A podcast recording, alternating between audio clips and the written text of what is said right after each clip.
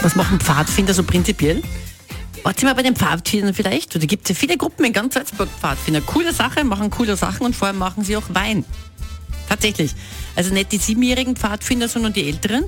Aber wir sind draufgekommen, dass sie Wein machen in der Landeshauptstadt direkt am Festungsberg. Also direkt am Mönchsberg unterhalb der Richterhöhe. Wie nennt sich das offiziell? Irgendwas mit Zwinger ist das. Was ist das? Paris-Lodron-Zwinger. Paris-Lodron-Zwinger. Und das ist natürlich so, also Wein anbauen in Salzburg hat es keine sonderlich lange Tradition. Die hing natürlich immer mit dem Wetter zusammen. Betonung ist auf Hing. Ja, also der Weinbau in Salzburg ist in den letzten Jahren sicherlich etwas leichter geworden, weil die Grundtemperatur sich um etwa zwei Grad erhöht hat.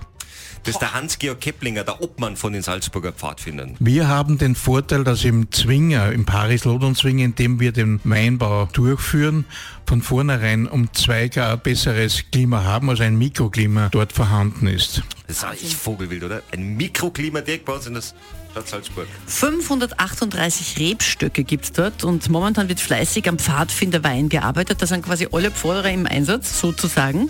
So, gibt es noch für Weinsorte? Ein frühroter Veltliner, also eine Kreuzung zwischen Silvaner und roten Veltliner und ist eher bekannt im Großraum Europa unter Malvasier und ist eine Kreuzung zwischen Rivana und roten Veltliner. So, jetzt gehen wir noch einen Schritt weiter natürlich. Jetzt wird Weil spannend. ich meine, Kathi und Christian, wir haben ja ein Lehrerkind bei uns in der Sendung. ja, ja, Name der Redaktion bekannt. ist schon gut.